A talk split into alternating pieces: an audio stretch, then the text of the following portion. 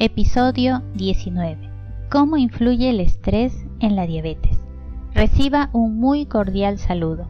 Mi nombre es Estela Muñoz y si usted me permite estaré encantada de acompañarle durante su viaje a través de los diferentes episodios del programa formativo acerca del estrés.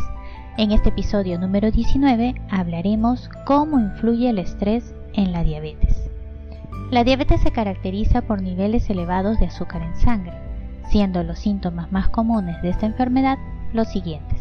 Mucha sed, mucha hambre, pérdida inexplicable de peso, necesidad de orinar constantemente, cansancio, visión borrosa, hormigueo o entumecimiento de manos y pies, heridas que no cicatrizan e infecciones recurrentes en la piel, principalmente por hongos.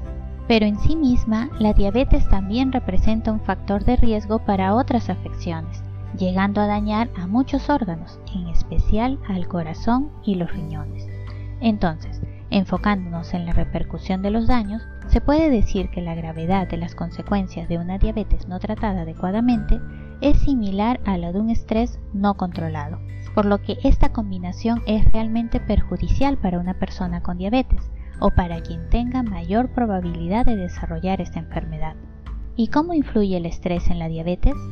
En toda persona, el estrés va a producir un incremento de los niveles de azúcar, lo cual es necesario para que el cuerpo pueda reaccionar ante aquello que ha generado el estrés, y cuando cesa la amenaza, el cuerpo retorna a su equilibrio. Sin embargo, cuanto más tiempo permanezca una persona en estado de estrés, mayor va a ser la influencia de este estrés. Ahora bien, en una persona con diabetes, esta influencia se puede manifestar de dos formas, directa e indirecta. De manera directa, en una persona con diabetes, el estrés puede elevar o disminuir el nivel de azúcar en la sangre, generar cansancio, producir manifestaciones de dolor en cabeza y músculos, afectar la respiración y ocasionar problemas digestivos.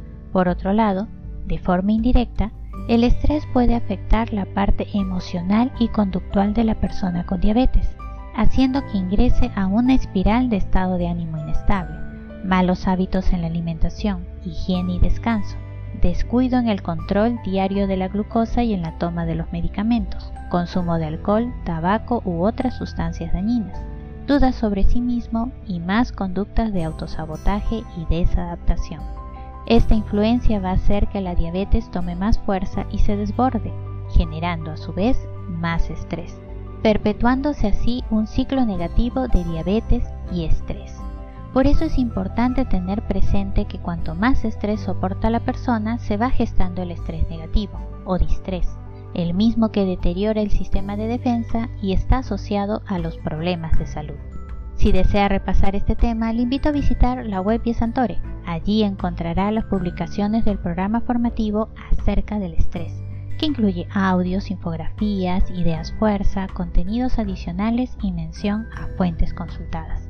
Muchas gracias por su asistencia y nos reencontramos en el próximo episodio. Chao.